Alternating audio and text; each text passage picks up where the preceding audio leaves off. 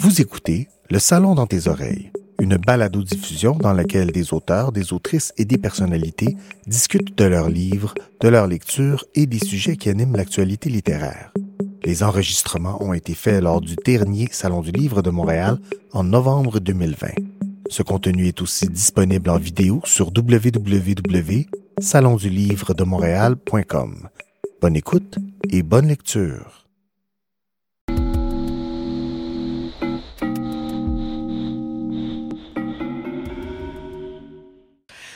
Bonjour, alors je me présente, je m'appelle Caroline Merola, je suis auteure et illustratrice. Ça veut dire que je fais les textes et je fais les dessins de mes livres. Et je suis venue vous présenter mon dernier album qui a été publié à la courte échelle il y a à peine un mois. Euh, je suis présentement au Salon du Livre de Montréal, le Salon virtuel 2020. Alors mon album s'appelle Victor et Lino et c'est l'histoire d'un ours un peu bourru, mais assez, euh, avec plein d'idées, beaucoup de créativité, qui est ami avec un tout petit lapin très curieux. Après, je vous parlerai des dessins parce que j'ai même apporté des dessins en couleur pour vous montrer. Moi, je travaille sur du carton, je travaille, euh, même j'écris à la main quand je fais mes livres. Mais là, ce que je vous montre, c'est le, le livre imprimé. Alors, on commence, on voit la maison de l'ours, l'ours Victor. Et c'est un peu mystérieux ce qu'il fait. On entend des bruits. Quand on est dans le village des lapins, on entend des bruits bizarres. On ne le voit pas souvent. Parfois, on le voit prendre son bateau le soir, mais on ne sait pas ce qu'il fait. Mais une nuit, il y a un petit lapin, Lino, qui le voit passer dans son village. D'habitude, il ne se passe rien la nuit dans les villages des lapins. Mais là, il voit passer l'ours avec son grand sac vide. Il dit, qu'est-ce qu'il s'en vient faire dans notre village? Oh, il s'en vient voler. Et comme de fait, après ça, il voit passer avec son gros sac rempli.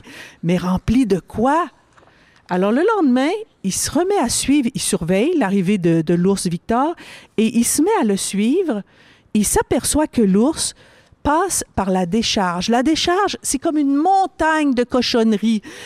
C'est là que tous les lapins vont jeter leurs vieilles bicyclettes, les chaudrons, les vieux peignes cassés, les, les parapluies, les roues, tout ce qui sert plus. Et l'ours, dans la décharge, il choisit des beaux morceaux qui sont encore en bon état, il les met dans son sac, puis il les rapporte chez lui. Alors le petit lapin, quand il s'aperçoit de ça, il dit Attends, attends. Il dit Attends-moi, il dit Moi, je vais t'aider aussi. Il dit non, non, j'ai pas besoin de toi. Oui, il dit, je vais t'aider, je sais où tu habites, tu habites sur l'île. Il dit, je veux aller avec toi. Il dit non. Il dit, il n'y a, pas de place pour deux personnes dans le petit bateau. Il dit, oh, il dit, bon, d'accord. Le petit lapin fait semblant de rester sur la rive mais il s'agrippe après le bateau. Et finalement, il se retrouve sur l'île avec l'ours. Et là, il sait toujours pas ce que l'ours va faire avec toutes les cochonneries qu'il a mis dans son grand sac. Mais là, il commence à avoir un peu froid dans l'eau. Alors finalement, il sort de l'eau et là, il voit par la fenêtre de la maison de l'ours que la maison est remplie de toutes sortes d'objets un peu bizarres, un peu inventés. On ne sait pas à quoi ça sert, mais il comprend que ça a été fait avec toutes sortes d'objets de la décharge. Mais ce qu'il sait pas, c'est qu'il y a un personnage qui l'a suivi. Et là, il entend des craquements dans la forêt. Il sait pas encore qui est, qui c'est. Et là, il s'aperçoit que c'était un loup. Là, ce que je vous ai pas dit, c'est que l'ours l'avait prévenu. Il lui avait dit, il faut pas que tu viennes sur l'île. Il dit, il y a du danger. Et là, le loup commence à lui courir après, court après. Le pauvre petit lapin qui a pris froid dans l'eau, il est comme un peu plus essoufflé que d'habitude. Et finalement, la porte s'ouvre et qui sort de la maison? Une espèce de, de robot, de monstre inventé. Mais qu'est-ce que c'est que ça? C'est là-dessus que travaillait le gros ours Victor? On n'en sait pas plus. Je vous laisse découvrir la, la, suite. Vous pourrez sûrement avoir le livre soit à la bibliothèque, soit dans votre classe, l'album Victor et Lino. Et là, j'ai eu des questions des enfants. Vous allez voir, ça finit bien. Toutes mes histoires finissent toujours très bien. La première question des enfants, c'était où tu trouves tes idées? Je vais juste vous montrer. Je vais juste vous lire la question et vous dire aussi de quelle école. C'était de la classe de Madame Annie de l'école L'Accueil à Scott. Qu'est-ce qui vous a inspiré pour écrire Victor et Lino? Moi, je pense tout à l'heure, je vous disais que j'aime dessiner euh, des scènes de nuit, j'aime dessiner des animaux. Et dans ce livre-là, ben, j'ai tout mis ensemble ce que j'aimais dessiner. Et en plus, je me suis dit, peut-être que l'ours pourrait être comme plein d'imagination, un peu comme les enfants.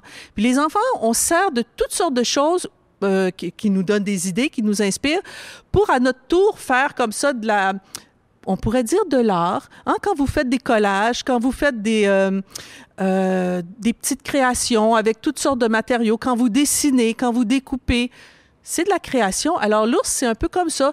Et aussi, il sert de, d'objets qu'on croyait inutiles, qu'on croyait euh, plus bons pour, euh, pour notre utilité de tous les jours. Et là, il s'en sert comme pour faire des belles œuvres d'art. Puis c'était un peu ça mon idée. C'était de jouer comme ça avec la récupération des objets qui sont encore bons et d'en faire des choses nouvelles.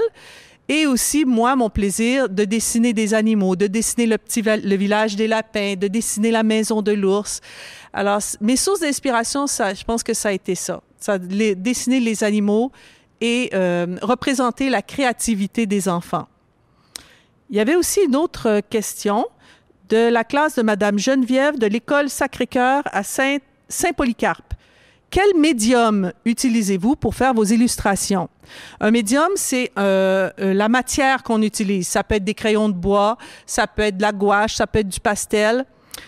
Je vais vous montrer mes dessins, quand des dessins originaux. Ça, quand on dit des dessins originaux, ça veut dire que ce sont les vrais dessins qui ont servi au, euh, au livre. Alors, regardez bien. D'ailleurs, tiens, pour commencer, Voici le dessin de la page couverture. Alors ça, c'est le grand dessin. Ils en ont pris une partie pour faire la page couverture. Et moi, le médium utilisé pour toutes les illustrations du livre, c'est de l'encre, surtout de l'encre de couleur. On peut appeler ça de l'écoline aussi. C'est une petite, une petite encre, c'est dans des petits pots en verre et c'est transparent. Alors quand, si par exemple je commence avec du jaune, je peux rajouter un peu de vert, je peux rajouter du bleu, puis ça fait comme des effets de transparence. Quand on mélange les couleurs, ben c'est ça qu'on réussit à faire. Donc, de l'encre et des crayons de bois. Ah, puis tu vois, on voit un petit peu la différence quand même quand c'est imprimé puis quand c'est euh, le dessin original. Alors ça, c'était le dessin de la couverture. On voit d'autres dessins aussi qui ont servi. Ah, j'avais aussi, tiens, celui que je vous ai montré, le dernier que je vous ai montré. Alors, vous voyez, c'est pas des si grands dessins que ça. C'est fait sur des cartons, des cartons rigides, puis c'est fait avec des pinceaux. Et le médium, c'est de l'encre et des crayons de bois. Ensuite, la troisième question, euh, c'était posée par deux classes, la classe de Madame Isabelle de l'école Atelier et la classe de Madame Anne-Sophie de l'école Petite Bourgogne, qui sont toutes les deux à Montréal. Nous adorons vos illustrations. Merci, c'est gentil. Quelles sont vos sources d'inspiration? Ah ben ça, je l'avais dit. Quel médium? Qu'est-ce qui vous a inspiré? Ben c'est ça. C'est un peu comme je disais tout à l'heure mes sources d'inspiration, ce sont les enfants, parce que j'en rencontre souvent dans les classes, puis je trouve que les enfants ont beaucoup d'imagination. Et aussi, dans le fond, on pourrait dire le monde qui nous entoure. Question 4 de la classe de Madame Marie-Hélène de l'École des Mélèzes à Joliette. Comment surgissent vos idées pour écrire? Bien, je vais vous dire comment surgissent mes idées. Mes, idées surgissent quand je dessine. De dessiner, souvent, ça va me donner des idées. Je vais dessiner, par exemple, euh, un ours dans un petit bateau. Ah, puis là, je me dis, qu'est-ce qu'il s'en va faire? Où est-ce qu'il s'en va dans son petit bateau? Puis là, après ça, ben, je vais continuer de, d'inventer la suite. Des fois, ça n'aura pas rapport avec l'histoire. Parfois, il y a des dessins que je vais faire, des petits dessins, on appelle ça des croquis, quand on fait des petits dessins à mine je vais dessiner, mais on les retrouvera pas dans le livre final. Mais des fois, ces petits dessins-là, ils vont m'amener ailleurs. Là, comme euh, le petit lapin, euh, j'ai dessiné le petit lapin à sa fenêtre. Là, je me disais, qu'est-ce qu'il observe? Alors, en dessinant, je me pose des questions. Puis c'est comme ça que souvent l'école va, euh, que l'histoire, pardon, va, va prendre forme. Puis des fois aussi, c'est des choses que j'entends dans l'autobus ou dans la rue euh, ou dans les classes quand je rencontre les élèves. Euh, parfois, l'inspiration peut nous venir de, de, partout. Ça peut être un livre qu'on a lu, ça peut être un film qu'on a vu. Dans le fond, on est des adultes, les auteurs, mais c'est un peu la même chose pour les enfants. Vous avez des idées parce que vous avez vu quelque chose en quelque part qui vous a inspiré. Ben nous, c'est pareil. Les grandes personnes, on, on, voit des choses, on entend, ça se transforme dans notre tête. On les fait pas telles quelles. Mais euh, les sources d'inspiration sont nombreuses. Alors, euh, souvent, regardez vos amis même dessiner. Ça aussi, ça peut donner, ça peut donner des idées. Alors, je parlais de dessin. Peut-être que je pourrais vous faire un petit dessin de Victor Elino. Euh, peut-être même Victor Elino qui aurait inventé un objet avec des objets récupérés. Disons, je pourrais prendre, je vais peut-être penser un peu aux objets qu'on retrouve dans le livre. Je sais qu'à un moment donné, il y avait comme une théière. Euh, c'était des objets de tous les jours parce que le gros ours, euh, Victor, il sert d'objets de tous les jours, euh, des fourchettes, des parapluies, des vieux souliers, puis il les transforme, puis il va faire des animaux avec ça, il va faire des personnages. Alors dans le fond, peut-être qu'on pourrait faire un petit peu comme ça. Alors je vais dessiner, je vais prendre le micro parce que là je vais me promener. Il y a des beaux crayons avec des belles couleurs de base.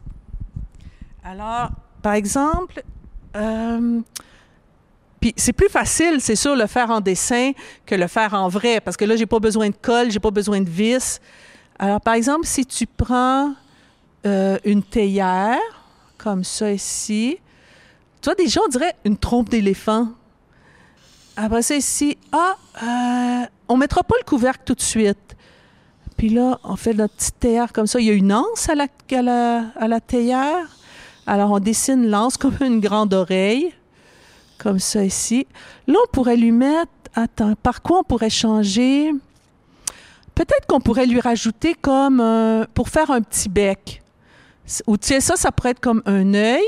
Puis là, tu lui rajoutes, euh, un petit entonnoir. Alors déjà, ça ressemble un petit peu comme un oiseau.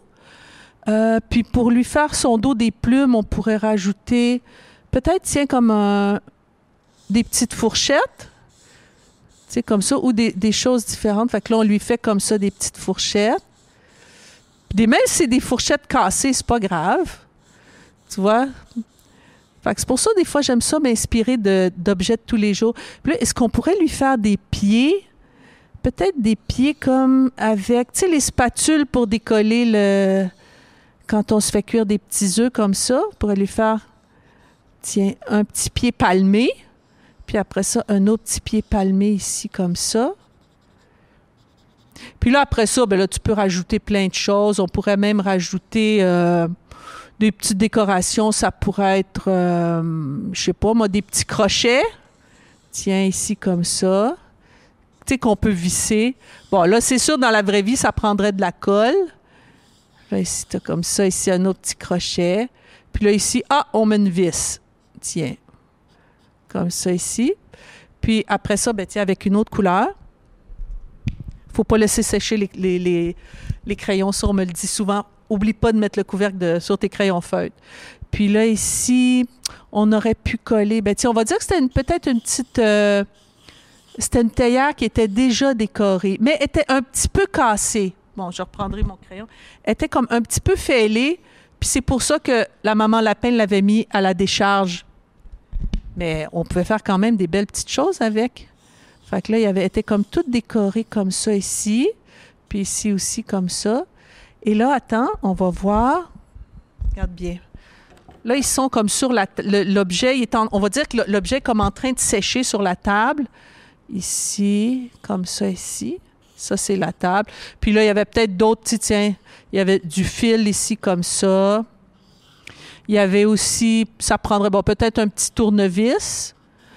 quand on veut faire du bricolage, ça, c'est des outils qui peuvent être utiles, comme ça ici, pour avoir un petit pot de colle, comme ça ici, avec un petit bâton à côté, là, juste comme euh, pour étendre la colle. Puis il l'a déposé dans une assiette pour pas que ça colle partout. Là. Et là, ici, ah, qu'est-ce qu'on voit? En tout cas, c'est sûrement pas les oreilles de l'ours Victor.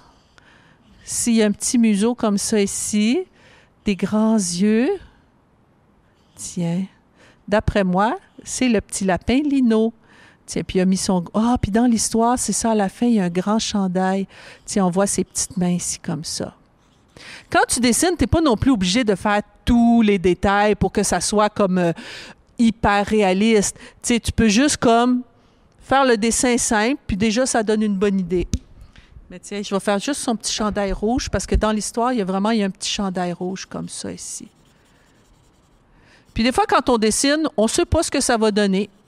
Souvent, je commence par faire les, personnages, puis après ça, je vais faire le décor. Tu vois, là, on l'a mis sur la table. Peut-être qu'on pourrait voir en arrière. Attends. Ça, c'est manipulation de crayon. Hein? en, avoir, en arrière, tiens. Puis tu vois, quand je vous dis qu'on peut raconter une histoire avec les dessins, là, ici, tu vois la fenêtre. Bon, là, on va imaginer que le ciel est tout noir. On voit la lune. Et là, ici, on voit d'autres oreilles, des oreilles pointues, comme ça ici, un museau pointu, des dents pointues, des yeux méchants. Puis là, oh oh, ça c'est pas un ami. Ça c'est le loup comme ça ici. Là, il est derrière la fenêtre. Fait que tu vois, là je pourrais mettre tout le ciel noir, noir, noir, mais là je pense que ça serait un peu long et ennuyant. Mais on comprend que le loup est derrière la fenêtre mais par chance, l'ours Victor est pas loin pour protéger le petit lapin, euh, le petit lapin euh, Lino. Fait que tu vois, quand je vous disais que des fois les dessins, ça nous donne des idées. Fait que là, on voit. Puis on n'est pas obligé de mettre partout de la couleur parfaite, là. Tiens. Puis là, on pourrait appeler ça la, la suite des histoires, des aventures de Victor et Lino, ou encore tome 2, ou encore, on pourrait inventer un beau titre. Peut-être qu'on pourrait même inventer un petit personnage qui n'existe pas. Ça pourrait être euh, Mimi la souris, avec la petite souris. Puis comme elle a des petites, petites mains, elle peut faire comme des fois des petits détails dans les inventions. Tiens, on la voit ici avec sa petite queue comme ça, là. Tiens. Puis elle dit, c'est moi, c'est moi. Elle dit, je sais, j'ai une idée. J'ai trouvé un beau petit morceau. Elle dit, on pourra le coller. Je ne sais pas trop qu'est-ce que ça pourrait être si peut-être vous allez avoir des idées. Tiens, regarde, je le mets ici dans une petite boîte. Ah, j'ai trouvé une petite boîte. Je ne sais pas ce qu'il y a dedans, mais ça brille. Ah, je ne sais pas comment ça s'appelle. Ça sera à vous de décider. Hein, parce que quand je le disais tout à l'heure, les enfants ont beaucoup d'imagination, puis même beaucoup plus que les adultes. Alors, je vous laisse euh, inventer la suite de Victor et Lino et de la petite souris Mimi. Ah, j'ai pas fait sa petite main ici, puis je sais qu'il y en a, ils vont me le dire. T'as pas fait sa main. Tiens, comme ça. Puis la petite souris Mimi, elle, apporte une petite camisole avec le numéro 1 parce qu'elle participe à des compétitions. Tiens. Ben merci, merci d'avoir de, été euh, présent virtuellement. J'espère un jour avoir le plaisir de vous rencontrer dans vos classes. Merci au Salon du Livre aussi pour l'invitation. À bientôt.